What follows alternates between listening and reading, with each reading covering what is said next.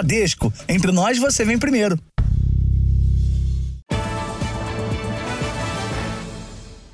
Olá, boa noite. Boa noite.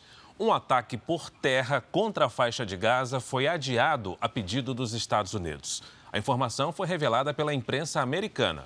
Na faixa de Gaza, uma agência da ONU pode interromper ainda hoje a ajuda humanitária por falta de combustível.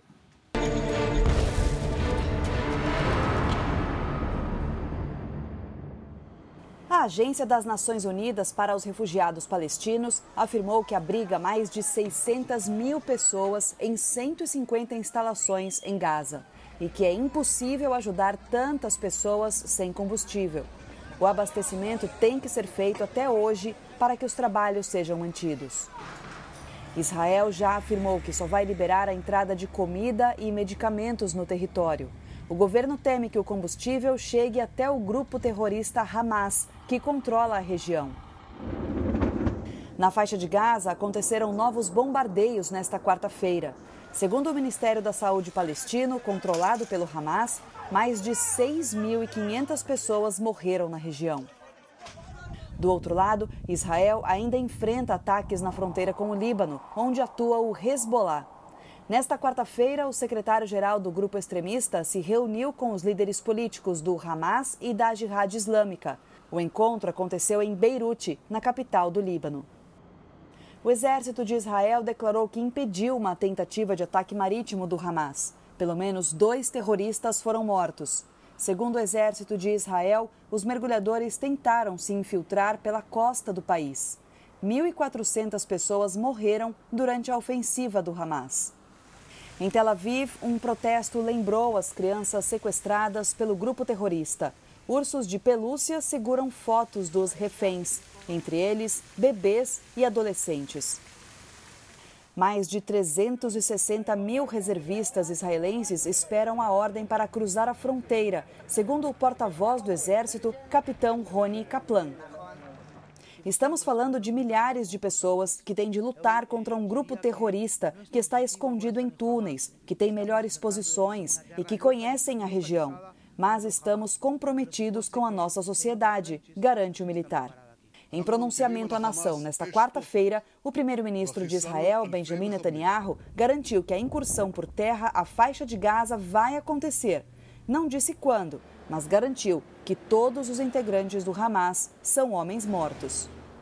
Autoridades americanas tentam convencer Israel a adiar ao máximo a entrada por terra na faixa de Gaza. Alertam para as dificuldades de um conflito em solo contra os militantes do Hamas.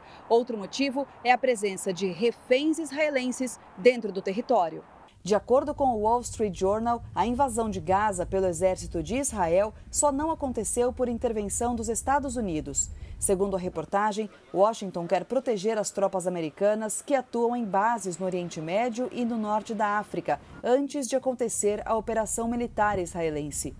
O jornal também diz que os Estados Unidos pediram a Israel que esperasse a chegada dos sistemas antimísseis que estão sendo enviados às bases americanas. O Conselho de Segurança da ONU vetou hoje mais duas resoluções sobre a guerra no Oriente Médio. Uma foi apresentada pelos Estados Unidos e a outra pela Rússia. O primeiro texto a ser analisado foi o dos Estados Unidos. Rússia e China vetaram a resolução apresentada pelos americanos. Para os dois países, faltou um pedido de cessar fogo no texto. Em seguida, foi a vez da proposta russa. A resolução não avançou por conta dos vetos dos Estados Unidos e do Reino Unido.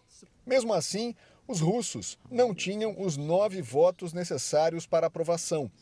Autoridades americanas classificaram o texto como de má fé. O Brasil se absteve nas duas votações. China, Estados Unidos, França, Reino Unido e Rússia são os únicos que podem barrar resoluções no Conselho de Segurança da ONU, com apenas um voto. Hoje, autoridades de Israel anunciaram que qualquer pedido de visto de entrada no país por parte de autoridades das Nações Unidas será recusado.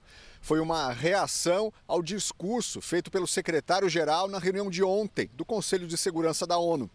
O conflito diplomático pode agravar ainda mais a situação em Gaza. Isso porque a ONU tem papel importante nas negociações para a entrada de ajuda humanitária na região. O embaixador de Israel nas Nações Unidas, Gilad Erdan, chegou a pedir a demissão de Antônio Guterres. O secretário-geral da ONU afirmou que os ataques do Hamas resultam do sofrimento enfrentado pelos palestinos há 56 anos. Diante das reações de Israel, o secretário-geral declarou hoje: Estou chocado com as deturpações de algumas das minhas declarações, como se eu estivesse justificando atos de terror do Hamas. Isso é falso. Foi o oposto. E você vai ver também. Ex-coronel do exército israelense afirma ao Jornal da Record que o Hamas simulou ataques semanas antes da invasão. Grupo terrorista paga recompensa alta para quem sequestra israelenses. Brasileiros que moram no país contam a rotina de medo desde o início da guerra. Aqui no Brasil, braço financeiro da milícia é alvo de operações no Rio de Janeiro. Minas Gerais investiga mortes de crianças por bactéria. Senado vota hoje a desoneração da folha de pagamento. E na série especial, a sobrevivente do Holocausto que transformou em arte as lembranças de um campo de trabalho forçado.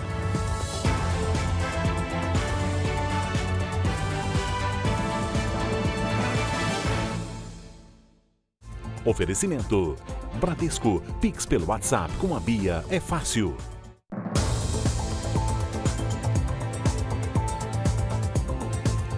Um apartamento e o equivalente a 50 mil reais. Essa é a recompensa que o Hamas promete para os terroristas que sequestrassem israelenses. O recrutamento de novos integrantes também inclui propaganda contra os judeus na internet. Uma causa que gera violência e morte. E ainda assim, o Hamas, grupo terrorista que controla a faixa de Gaza, consegue trazer mais gente para o movimento. Muitas vezes, pessoas comuns são contratadas em troca de dinheiro. Foi o que confirmou um dos terroristas capturados no ataque a Israel no início do mês. Para cada pessoa sequestrada em Israel e levada para Gaza, nós ganharíamos 10 mil dólares e um apartamento, disse Shami Mohamed em depoimento às forças de segurança de Israel. O Hamas mudou a maneira de recrutar. Segundo especialistas em Oriente Médio, o grupo terrorista funciona agora como uma rede espalhada em vários países e os argumentos usados para persuadir novos integrantes variam de acordo com a função que cada um deles vai executar. Eles vão recrutar é, médicos, vão recrutar engenheiros, é, técnicos, químicos, professores, eles vão recrutar, então, dependendo da sua necessidade. Quem está mais próximo dos recrutadores do grupo, segundo os especialistas, é convencido a participar de maneira presencial mesmo, cara a cara. Geralmente, homens e mulheres que vivem nos territórios palestinos.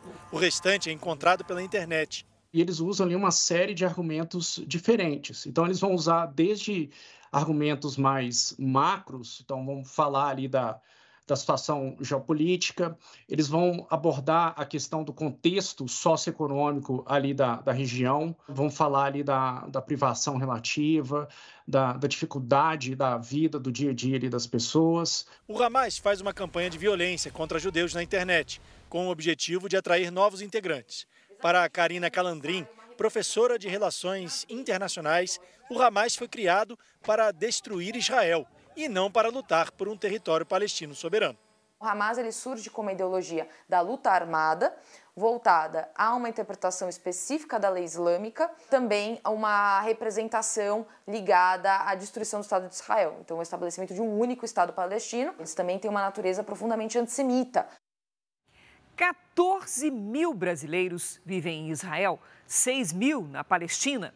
Desde o início do conflito entre Israel e o Hamas, os relatos de medo e sofrimento são constantes. Muitos brasileiros escolheram Israel para viver por causa da segurança. A violência urbana que a gente experimenta no Brasil não existe aqui. Mas a tranquilidade de caminhar pelas ruas já não existe mais. Tamara vive em Bercheva, no sul do país. É sair, fazer o que precisa e voltar para casa. Porque você não sabe se vai tocar a sirene e aí você vai ter que procurar refúgio. Tá tocando alarme. A gente tem que sair correndo. Tô descendo as escadas. O conflito entre Israel e Hamas também afeta os negócios da Tatiana que é agente de viagens. Muitos voos foram cancelados, muitos, muitas companhias cancelaram logo de cara. Então a gente está remanejando, é um serviço diário e árduo. Ela mora com os dois filhos há quase 10 anos, perto de Tel Aviv. Um deles está no exército. Como mãe, eu estou apavorada. Eu desejo de todo o meu coração que todos os nossos soldados voltem para casa, inclusive os reféns. Cerca de 14 mil brasileiros vivem em Israel, segundo estimativa do Itamaraty. Apesar de a maioria estar fora da área de conflito, são comuns os relatos de escolas, comércios e empresas fechados. O medo também marca o dia a dia dessas pessoas. A família da Daniele tem vivido momentos de tensão no norte de Israel. Ela está grávida e tem quatro filhos que têm entre 6 e 15 anos. Todos passaram a estudar em casa. A escola do meu filho mais velho virou uma base militar então, lá, sem chance dele voltar a estudar. O Jornal da Record também conversou com uma brasileira que viajou com o marido e as filhas para visitar a família em Gaza. Eles não conseguem deixar a cidade de Caniunes para voltar ao Brasil. Últimas três garrafinhas de água, olha, gente. 250 ml, só últimas três. Também gás não tem, é, comida não tem. A gente sofre, sofrendo muito. Ainda nesta edição, ex-coronel do Exército de Israel conta como integrantes do Hamas simularam os ataques antes da invasão. Aqui no Brasil, o governador do Rio vai recorrer da decisão da Justiça que autorizou que chefes do tráfico deixem os presídios federais e voltem para as penitenciárias do Estado. Enquanto isso, operações policiais tentam combater as principais milícias. Um homem apontado como tesoureiro de uma delas foi preso. Os policiais saíram às ruas na região metropolitana do Rio e na Baixada Fluminense. Eles estiveram em estabelecimentos comerciais suspeitos de lavar dinheiro da milícia, comandada por Luiz Antônio da Silva Braga, o Zinho. Foi por causa da morte do sobrinho dele, Matheus da Silva Rezende, o Faustão, que criminosos atacaram transporte público na segunda-feira. Hoje, a polícia prendeu mais um suspeito de participar das ações. Também foram apreendidos botijões de gás, cigarros e artigos de uma loja que teria ligação com a quadrilha de Zinho. Em uma ação paralela, a polícia prendeu André Felipe Mendes, suspeito de ser o operador financeiro de outra milícia, liderada por Danilo Dias Lima, o Tandera. É importante a gente enfraquecer os milicianos, prendendo, capturando, bloqueando os bens e atuando em quem efetivamente faz a lavagem e a operação financeira.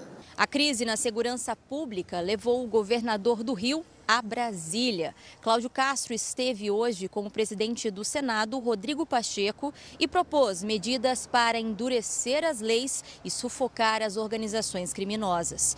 Entre as propostas está a criação de um gabinete estadual contra a lavagem de dinheiro. Que esse gabinete integrado de lavagem de dinheiro possa ter sim começo, meio e fim nas, nas investigações, para que a gente possa fazer asfixia financeira, para que não tenhamos mais armas e drogas entrando livremente no Rio de Janeiro como tem entrado. O governo do Rio também pretende recorrer das decisões que autorizaram o retorno de chefes do tráfico para presídios estaduais. O ministro da Justiça e Segurança Pública criticou o vai e vem dos criminosos. É um gasto de dinheiro público que a gente pega o preso no sistema estadual, leva para o sistema federal em outro estado, numa grande operação de segurança, e depois, eu respeito, mas discordo, vem uma decisão judicial dizendo que a gente tem que pegar o preso e devolver para o Estado do Rio, num sistema penitenciário e de segurança pública que hoje enfrenta dificuldades. Um laudo balístico confirmou que uma munição utilizada pela Polícia Militar para conter tumultos foi responsável pela morte de um torcedor do São Paulo no mês passado. A perícia foi feita na munição que atingiu o torcedor Rafael Garcia. O laudo balístico confirmou que o artefato do tipo beanbag partiu de uma arma utilizada pela Polícia Militar para a dispersão de tumultos. Realmente foi uma beanbag que causou a, a, a morte, né? que, que atingiu o torcedor e, e causou a morte dele. Com 99% de certeza é que, que a, a beanbag é usada por forças policiais. O caso aconteceu há cerca de um mês. O São Paulino morreu após um confronto entre policiais militares e torcedores que comemoravam o título do time nos arredores do estádio do Morumbi. Agora só falta realmente né, punir a pessoa que fez isso. A previsão da polícia é encerrar o inquérito até o dia 10 de novembro. A investigação ainda não ouviu todos os policiais militares que estavam no confronto com os torcedores no momento em que o São Paulino foi atingido. Até agora, ninguém assumiu a autoria do disparo. A diretora do Departamento de Homicídio de São Paulo ainda espera outros laudos, inclusive da perícia 3D, para enviar o processo ao Ministério Público. Essa reconstituição 3D que vai dar definitivamente, olha, não tem como negar, foi saiu dessa arma, desse policial, é, nessa distância e nesse momento. No Rio Grande do Sul, mais de 500 mamíferos morreram de gripe aviária em apenas um mês. Álvaro perdeu as contas de quantos lobos e leões marinhos mortos já avistou na areia da praia. O pessoal traz muito cachorro para a praia e aqui tem muito cachorro abandonado.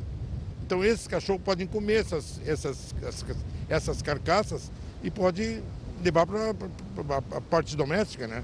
A determinação segue recomendações dos órgãos de saúde para evitar o contágio do vírus H5N1 da gripe aviária, que desde setembro matou quase 600 lobos e leões marinhos na costa do Rio Grande do Sul.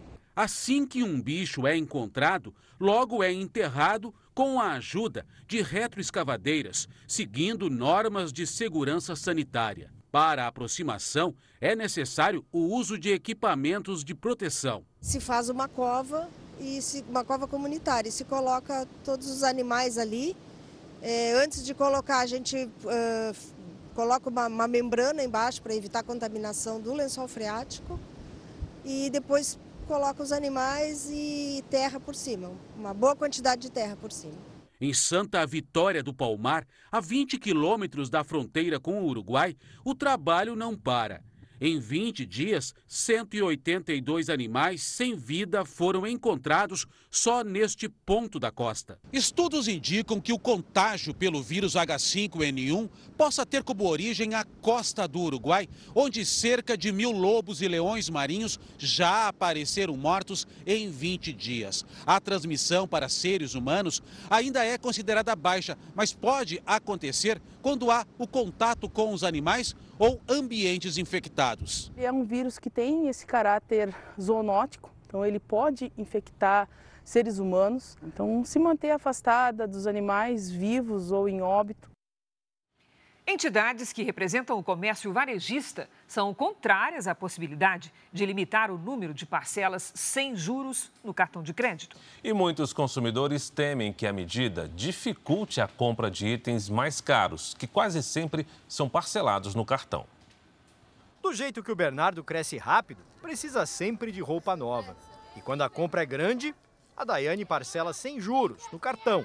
Não dá para comprar muita coisa que é o valor mais acima à vista, né? Tudo bem controlado para não virar problema. É sempre em dia, tem que pagar tudo certinho por causa dos juros também, né? Que é alto. Parcelar é um hábito antigo dos brasileiros. O jeito mais comum já foi com o carnê das lojas. Tinha também o cheque pré-datado. E hoje, segundo uma pesquisa, o cartão de crédito é o meio mais usado por quem quer ou precisa pagar em várias vezes a preferência de 73% das pessoas ouvidas no levantamento. Por isso, tem muitos consumidores e comerciantes preocupados com a possibilidade de ser definido um limite para o número de parcelas sem juros no cartão. Quando você tem essa possibilidade de dividir em mais vezes, né, a longo prazo, ajudaria. O assunto é discutido entre bancos, operadoras de cartão, comércio e o Banco Central, desde que o Congresso aprovou a lei que deu prazo para o sistema financeiro reduzir a taxa de juros do rotativo do cartão, que é contratado sempre que o consumidor deixa de pagar o valor integral da fatura. Os juros dessa modalidade de crédito estão em mais de 400% ao ano. E agora passaram a ter um teto de 100% do valor da dívida. Os bancos querem limitar o parcelamento sem juros, que apontam como uma das causas do endividamento dos consumidores no rotativo. Mas o varejo diz que uma redução para poucas parcelas tornaria o consumo inviável para muitos brasileiros. Muitos uh, precisam do parcelado para comprar até, uh, no caso hoje, infelizmente, supermercado. Ele vai e parcela em três vezes o, o consumo que ele vai ser feito em poucos dias. Né? Então é imprescindível manter o parcelado sem juros. Para a Associação Brasileira de Internet, entidade de apoio às empresas de serviços de tecnologia, há outras maneiras de se reduzir a inadimplência sem mexer no parcelamento sem juros. Hoje, o vendedor de um produto ou serviço, ele opta o parcelamento sem juros porque ele concorda em receber em 30, 60, 90, 120 dias e várias vezes, para quê? Para poder efetivar aquela venda. Qualquer regra nova para as operações sem juros no cartão precisa ser aprovada pelo Conselho Monetário Nacional e pelo Banco Central. Esse economista acredita que parte da população vai ficar sem crédito se ocorrerem as mudanças. Você, obviamente, vai é, beneficiar uma parte da população que eventualmente vai ter que usar esse, esse rotativo no final, mas inevitavelmente você pode acabar afastando uma parcela dessa população que está ali no meio do caminho. Quem está acostumado a comprar parcelado não vê motivo para ser diferente. Hoje em dia nada, o preço está muito acessível, né? Tudo você precisa parcelar em mais vezes. Na Argentina, a candidata à presidência Patrícia Boris declarou apoio ao ultraliberal Javier Milei no segundo turno. A terceira colocada no primeiro turno da eleição disse que não pode se manter neutra diante do perigo do kirchnerismo representado pelo atual ministro da Economia e candidato à presidência, Sérgio Massa. O apoio de Patrícia Boris pode ser decisivo no segundo turno. Os argentinos vão escolher o novo presidente em 19 de novembro. O Vaticano aceitou nesta quarta-feira a renúncia de um bispo católico polonês. Ele cuidava de uma diocese que é investigada porque um padre foi denunciado por omissão de socorro durante uma orgia sexual.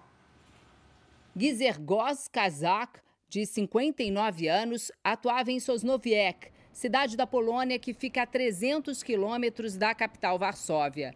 O polonês foi nomeado bispo em 2009 por Bento XVI e chegou a atuar no Vaticano. A diocese onde ele trabalhava virou notícia no mundo inteiro depois que um padre passou a ser alvo da polícia por omissão de socorro. Segundo as investigações, um homem que participava de uma orgia na casa do padre desmaiou depois de uma overdose de comprimidos para disfunção erétil. De acordo com as autoridades policiais, o padre católico está sendo acusado de não prestar assistência e ainda teria proibido a entrada dos paramédicos no apartamento. No site da Diocese, um comunicado admite que o padre Tomás cometeu uma gravíssima violação das normas morais e que o incidente virou motivo de grande escândalo para os fiéis e de justificada indignação pública. A nota diz ainda que o padre foi afastado das funções. Esse não é o único caso de polícia envolvendo a diocese. Segundo um dos maiores jornais poloneses, em 2010, uma rede social denunciou que o diretor do seminário da Diocese de Sosnowiec era homossexual e fazia sexo em um quarto escuro de boate, e que em março deste ano um padre foi morto a golpes de faca e o suspeito, o padre também, tirou a própria vida logo depois. Há denúncias de abuso e violência sexual por padres e integrantes da Igreja Católica em todos os continentes. A maioria dos casos segue sem punição. Aqui no Brasil, a temperatura caiu 10 graus de ontem para hoje no centro-sul do país. Vamos conversar com a Lidiane Sayuri. Lidia, haja saúde assim, hein? Como é que vai ficar a quinta? Olha, sem muitas mudanças, viu, Cris? Boa noite para você, boa noite, Fara, boa noite a todos que nos acompanham. Amanhã o tempo segue instável em quase todo o país. Temos ainda muita nebulosidade pelo Brasil. A frente fria avança lentamente. Nesta quinta, tem previsão de mais chuva para partes do sul, sudeste e do centro-oeste. Atenção todo esse miolo entre sul e leste de Mato Grosso do Sul, sul de Goiás, São Paulo, Minas Gerais, Rio de Janeiro e Espírito Santo. É alto o risco de transtornos. Na região norte e no interior do Nordeste, tempo abafado e chuva a qualquer hora. Predomínio de sol nas áreas amarelas do mapa. Em Belo Horizonte, em Juiz de Fora, Minas Gerais, máximas de 28 e de 25 graus. Em Campos do Jordão, São Paulo, faz até 22. Em Paraty, Rio de Janeiro, 26. Em Curitiba, máxima amanhã de 19 graus. Em São Paulo, 23. Em Goiânia e em Rio Branco, 34. E em Teresina, até 39. No Tempo Delivery, a Lidiane vai atender a Cissa, que é de Blumenau, em Santa Catarina. Vamos lá, Fara. Cissa aqui na nossa tela. Boa noite, Cissa. Amanhã, dia com céu encoberto e possibilidade de chuva. A temperatura não passa dos 21. Na sexta, a chuva aperta, faz 22. No sábado, tempo fechado e risco de temporais com 23. Mande também seu pedido pelas redes sociais com a hashtag você no JR. Cris, Fara. Valeu, Lid. Boa noite, Lid. Veja a seguir, em entrevista exclusiva, ex-coronel do Exército Israelense fala dos riscos da operação por terra na faixa de Gaza. Aqui no campo de concentração de Maidane, que a mulher do comandante aterrorizava os prisioneiros e foi responsável por milhares de mortes. Você vai saber quem é ela ainda hoje, no Jornal da Record.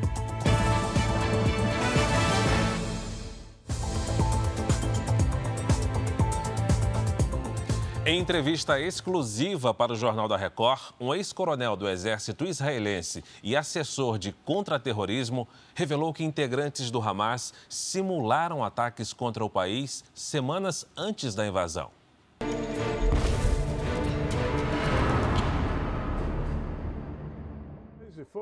Trinta e um anos servindo a inteligência de Israel como espião militar.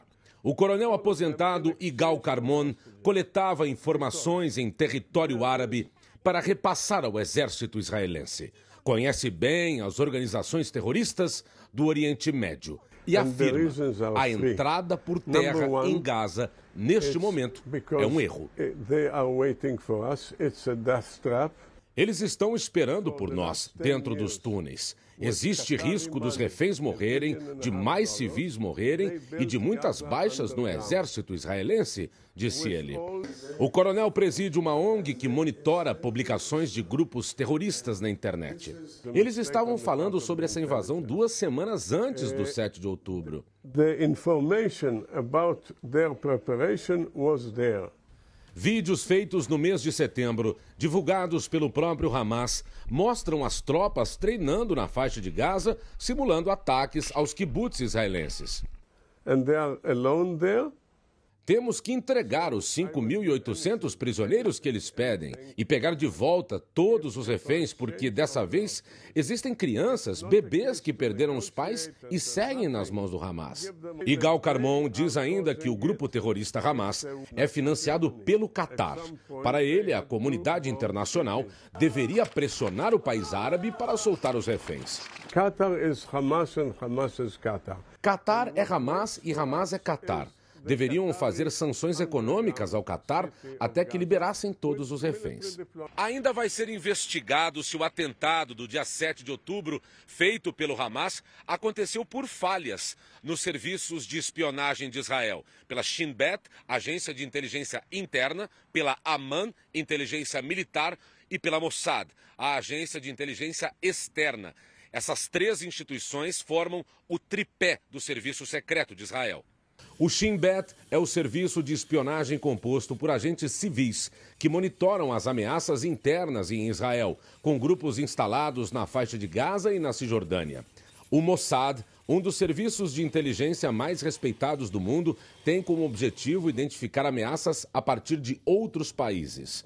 A Aman é o serviço de inteligência do Exército, com militares que atuam dentro e fora de Israel. Para Igal Carmon, o governo não acreditou que o Hamas realmente ia atacar.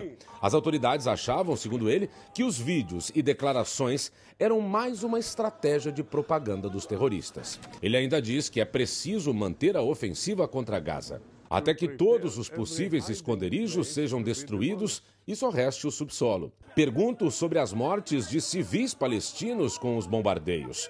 E o ex-coronel rebate, diz que o Hamas é quem comete crime de guerra ao usar civis como escudo. Israel ataca alvos militares e pediu a saída de todos do norte. Mas o Hamas não permite. Finaliza o coronel. And Hamas stops them and doesn't allow them. A Organização das Nações Unidas revelou hoje que o mundo superou a marca histórica de 114 milhões de pessoas obrigadas a abandonar as próprias casas. A guerra entre Israel e o Hamas piorou a situação dos chamados deslocados. Hoje, mais de 1 milhão e 400 mil pessoas vivem em abrigos temporários na faixa de Gaza exclusivo. O Ministério Público e a Polícia Civil investigam uma instituição que cuida de pessoas com deficiência intelectual e autismo no interior de São Paulo. Cerca de 15 famílias acusam a clínica em Atibaia de maus tratos, depois que os pacientes apareceram com ferimentos e lesões. Fotos de pacientes com hematomas e fraturas. Todo esse material faz parte de uma investigação sobre o tratamento de adultos diagnosticados com autismo severo e internados nesta instituição em Atibaia. Logo que eu internei ele, na primeira visita, ele estava com dois dedos do pé dele roxo, inchado. Registrei é, sutura na sobrancelha, sutura no joelho, sutura na cabeça, sutura no queixo várias marcas de roxo nas pernas, nas costas. Everton conseguiu por conta própria as cópias dos prontuários médicos do irmão. Meu irmão teve em média umas 10 passagens na Santa Casa nesse período. Nunca foi me comunicado a não ser por telefone sobre um dedo dele que tinha sido quebrado. No intervalo de três meses, o irmão de Everton também quebrou o osso do braço, na altura do ombro. Eles disseram que não sabiam dizer direito o que estava acontecendo, mas que ele poderia ter sido uma queda que ele teve ou que outro menino tivesse o agredido, mas ao ponto de destruir o ombro. A fratura teria sido diagnosticada tarde demais. Deixaram cicatrizar, não socorreram, não levaram no médico, não passaram para a família, que isso que é o pior de tudo, né? E ele ficou com uma lesão permanente. A Casa de Davi é uma das mais antigas de São Paulo no tratamento de pessoas com deficiência intelectual e autismo. A unidade de Atibaia atendia 87 pacientes quando o convênio com o governo do estado foi extinto em dezembro do ano passado. Para ter direito à internação custeada pelo poder público, as famílias recorriam à justiça. A partir daí, os pacientes eram encaminhados para este endereço, a 90 quilômetros de São Paulo. Atualmente, não há mais esse tipo de atendimento no local. Ao menos 15 famílias procuraram a polícia em Atibaia para prestar queixa contra a instituição. O Ministério Público informou que também apura possíveis irregularidades, inclusive eventuais maus tratos sofridos pelos pacientes. O inquérito corre em sigilo. Ana Maria conta que, ao notar hematomas nos dedos do filho de 36 anos, diagnosticado com autismo na infância, ela foi coagida pelos funcionários da instituição. Eu peguei, tirei a foto. Aí eles me trancaram lá. Me soltaram depois de três horas, quando eu apaguei a foto dele. Não é a primeira denúncia de maus tratos envolvendo a instituição. Em 2011, a Defensoria Pública atuou em defesa de dois pacientes internados numa outra unidade, a da capital paulista. Familiares moveram uma ação contra o governo do estado. Houve condenação em duas instâncias. Ainda cabe recurso. Naquela oportunidade, havia denúncias de maus tratos e por essa sentença e por essa, é, esse acórdão, né, que é uma confirmação da sentença, ficaram comprovados que esses maus tratos teriam ocorrido naquela oportunidade. A superintendência da Casa de Davi nega quaisquer maus tratos e diz que os próprios pacientes se agrediam. É perfil uh, destes severos a autoagressão, inclusive no, no, no pró na própria documentação que vem para que eles sejam internados e acolhidos, isso vem com o familiar.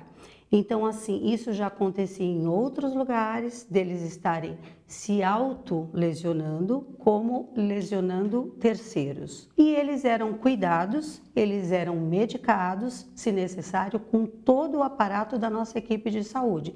Então, era possível acontecer? Sim. Eram maus tratos? Não. Em nota, o governo de São Paulo, por meio do Departamento Regional de Saúde de Campinas, disse que condena veementemente qualquer tipo de violência e lamenta a ocorrência de denúncias envolvendo profissionais da Casa de Davi de Atibaia. Ressaltou que o convênio foi encerrado e os pacientes encaminhados a outras unidades. Informou ainda que o Ministério Público e a Polícia Civil foram notificados a respeito das denúncias.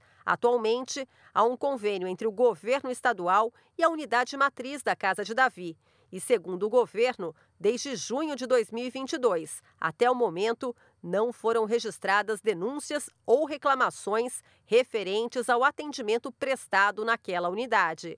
O Ministério Público instaurou um inquérito civil e destacou que os fatos também são apurados na esfera criminal. A Secretaria da Segurança Pública informou que trabalha para esclarecer o caso. Eu espero que a justiça, que os, os que são as autoridades mesmo, que eles ajam com seriedade, com rigor, da maneira, da proporção que eles realmente mereçam. A Prefeitura de São João Del Rei, em Minas Gerais, interditou todas as escolas da rede municipal. O motivo é a suspeita de que uma bactéria esteja infectando os alunos. Três mortes já foram registradas. Preocupada, a Mônica levou a filha Lorena, de 5 anos, ao posto de saúde. Quatro dias, assim. Dorzinha na garganta, dando febre e uma tosse de, com catarro, mas o catarro não sai. Vários outros pacientes chegaram da mesma maneira à única UPA de São João del Rei, em Minas Gerais. A Streptococcus piógenes é comum e pode ser tratada com antibióticos. O contágio geralmente é pelas vias aéreas ou pelo contato com feridas na pele. Embora as autoridades de saúde garantam que não existe relação entre os casos e que não há nenhum surto da doença, as aulas na rede municipal foram suspensas. No dia 24 de setembro, houve a primeira morte suspeita, uma criança de 10 anos, mas a infecção pela bactéria não foi confirmada. No dia 2 de outubro, uma menina de 9 anos foi internada. Desta vez, o material enviado para a Fundação Ezequiel Dias, na capital, confirmou a contaminação. A criança se recuperou, teve alta e hoje está em casa. Só que depois disso, mais duas crianças morreram com suspeita de infecção pela bactéria. Uma morreu no estado do Maranhão no dia 8 deste mês. E na última segunda-feira, dia 23 de outubro, foi notificada a morte de uma menina de 10 anos. Hoje, as escolas começaram a passar por uma desinfecção.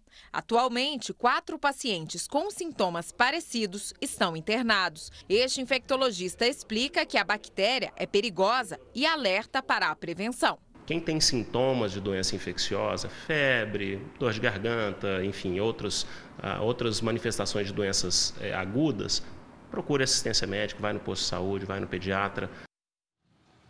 Veja a seguir: Senado aprova desoneração da folha de pagamento até 2027. Na série especial, as lembranças de um campo de concentração retratadas em gravuras por uma sobrevivente do Holocausto.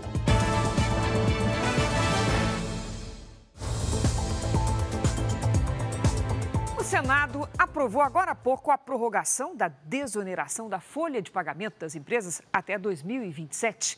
A Narla Guiar está no plenário do Senado e traz as informações ao vivo. Olá, Narla, boa noite.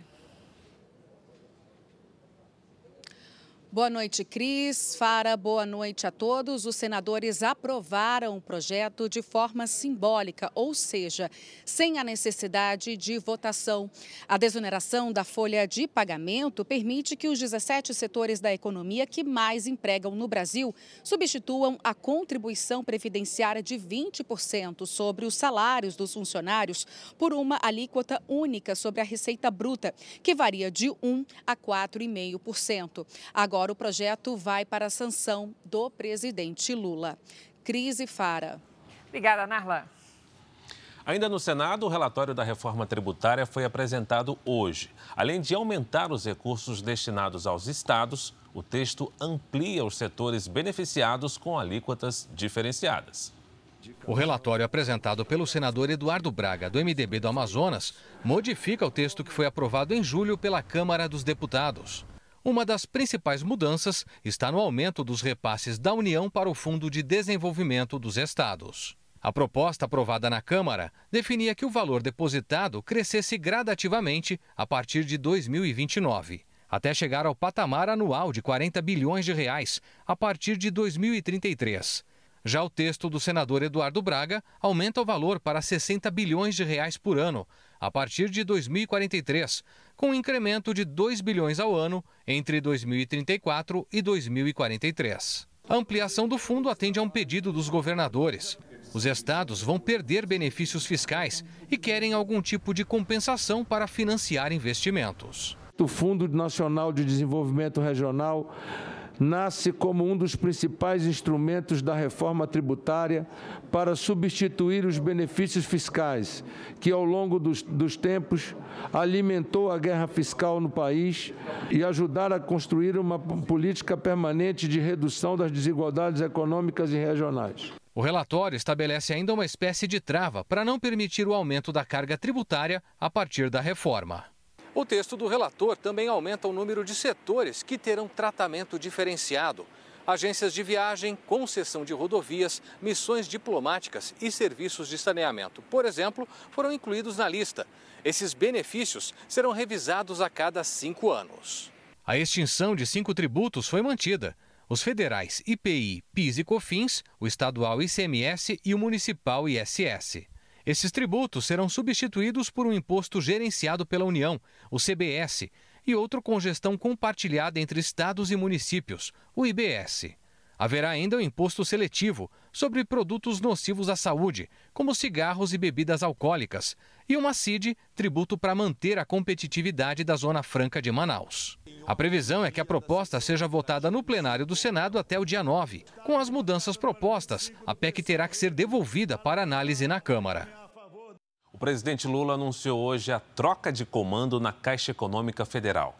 No lugar da presidente Rita Serrano, entra o economista Carlos Antônio Vieira Fernandes.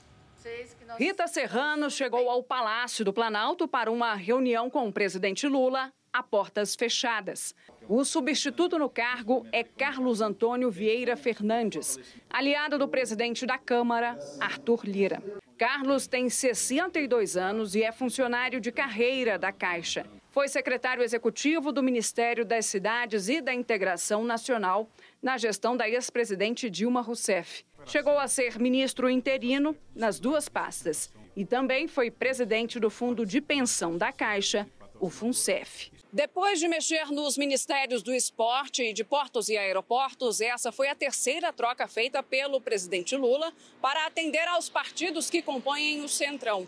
O objetivo é garantir a aprovação no Congresso Nacional de pautas de interesse do governo, o presidente ainda tem que decidir um nome para a Procuradoria-Geral da República. Após a saída de Augusto Aras no fim do mês passado, a PGR passou a ser comandada de forma interina pela procuradora Eliseta Ramos. Desde o governo Sarney, em 1989, a PGR não ficava tanto tempo sem um procurador-geral efetivo. Lula deve conversar com subprocuradores cotados para o cargo nos próximos dias. Os favoritos continuam sendo Paulo Gonet e Antônio Carlos Bigonha. Pela manhã, o presidente participou da instalação do Conselho da Federação, que será formado por representantes dos governos federal, estaduais, municipais e distrital. A ideia é promover a cooperação na gestão de políticas públicas. O Palácio do Planalto confirmou que o presidente pediu apoio ao emir do Catar para a liberação dos brasileiros que estão na faixa de Gaza por um corredor humanitário e chegou a comparar os conflitos na região com a onda de violência no Rio de Janeiro. O problema da violência no Rio de Janeiro era muito fácil ficar vendo aquelas cenas que ontem apareciam na televisão e antes de ontem, que parecia a própria faixa de Gaza, de tanto fogo e de tanta fumaça, e dizer é um problema do Rio de Janeiro, é um problema do Brasil. É um problema nosso que nós temos que tentar encontrar a solução. No noticiário internacional, o deputado Mike Johnson, aliado do ex-presidente Donald Trump, foi eleito o novo presidente da Câmara dos Estados Unidos. O republicano venceu o democrata Hakeem Jeffries. Foi a quarta tentativa de eleição na Câmara em mais de três semanas.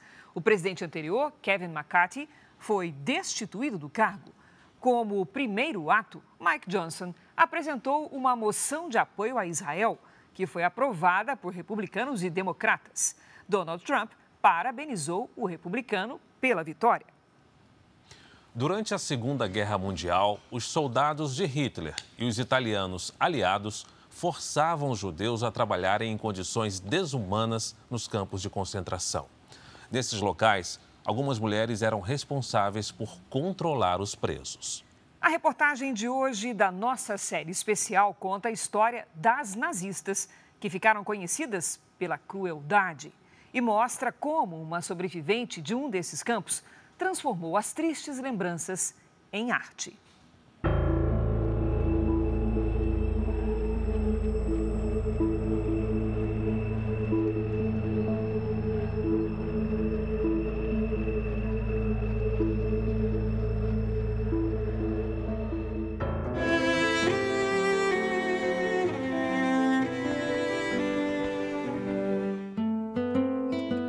A mala foi tudo que Ruth conseguiu carregar aos sete anos, quando fugiu com a família da perseguição nazista na antiga Iugoslávia. O que, que a senhora trouxe aqui nessa mala? Então, era, dois, era minha dois boneca. palmos, tá? É tudo que você conseguia carregar e pôde carregar. E tinham algumas roupas minhas, pequenas, coisas, e, eu me tudo da, da boneca. A minha mãe tinha feito até uma cama de uma caixa para boneca e, e colcha e tudo. Então, era uma, uma maravilha o enxovalzinho dela. As memórias da infância arrancada pela guerra viraram gravuras depois de Ruth ter sobrevivido ao Holocausto. Nesta, ela retrata a pequena mala da menina e a viagem de navio quando foi levada pelos soldados para a Itália, país aliado da Alemanha. Quando começou a guerra, eh, nós fugimos. Meu pai eh, percebeu que a coisa estava muito grave, já os alemães estavam eh, tinham ocupado a Iugoslávia, então meu pai fugiu para uma cidade na, na costa. E lá não estavam os alemães, estavam os italianos. Na Itália, ela, a irmã e os pais ficaram num campo de trabalhos forçados. Milhares de judeus viraram prisioneiros em campos de concentração. Eles eram obrigados a trabalhar em condições desumanas, com fome sede, à base de tortura. Depois de um ano em operação, esse campo passou a receber também mulheres. Elas tinham rotina semelhante à dos homens, mas ficavam separadas em pavilhões exclusivos, como esse aqui. Só nesse campo, 20 mil mulheres se tornaram prisioneiras.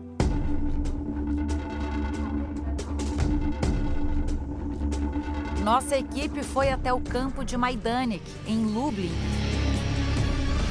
O campo de 300 hectares é um dos mais preservados. Serviu como prisão e fábrica de morte. Mais da metade das mulheres já chegava ao campo doente ou muito fraca. Por isso, elas eram levadas direto para as câmaras de gás. Muitas vinham com os filhos e passavam pela dor de terem as crianças arrancadas dos seus braços, conta a gerente de apoio aos visitantes de Maidane. As mães viam seus filhos sofrerem. A situação das crianças judias que se encontravam no campo de concentração era trágica, porque geralmente as crianças estavam condenadas ao extermínio direto nas câmaras de gás. Era quase impossível fugir de um campo de trabalho forçado. Havia cerca farpada e elétrica por toda parte, além da guarda armada. Em alguns casos, os prisioneiros ainda tinham que conviver com a crueldade dos soldados. Aqui no campo de Majdanek, a mulher do comandante aterrorizava quem estava sob a sua supervisão. Ela era a alemã Ilse Koch, que ficou conhecida por humilhar e torturar milhares de judeus. A nazista ganhou fama por um hábito perverso. Quando os prisioneiros chegavam nos campos, ela pedia para ver um por um.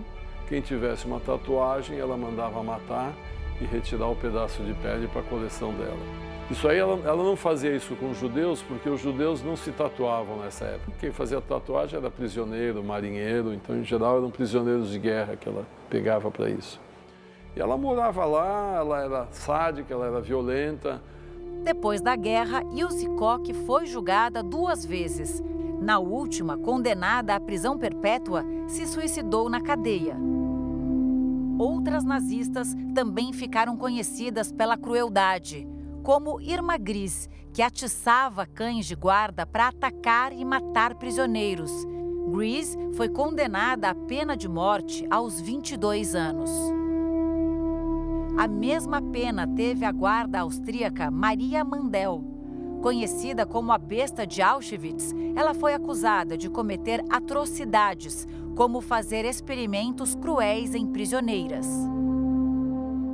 Das 3.500 mulheres que trabalharam nos campos durante a guerra, apenas 77 foram julgadas. Algumas ficaram poucos anos na cadeia, como Herta Boutry. Apesar da acusação de agredir prisioneiras até a morte, Herta foi perdoada pelos crimes que cometeu.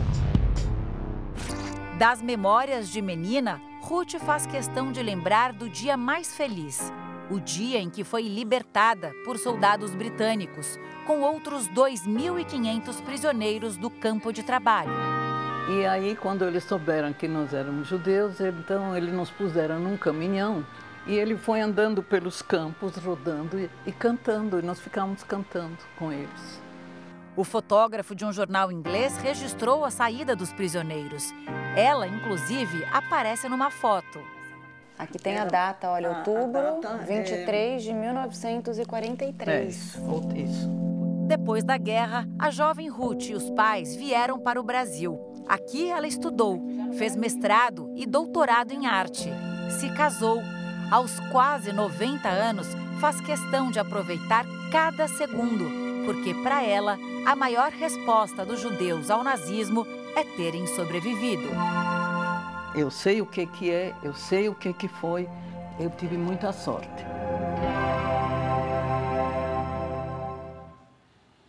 Essa edição termina aqui e à meia-noite e meia tem mais Jornal da Record. Fique agora com a série Reis e logo depois de Quando Chama o Coração, tem prova do fazendeiro ao vivo no reality A Fazenda. Não perca! Record 70 anos, tem a sua cara. Excelente noite para você. Ótima noite para você.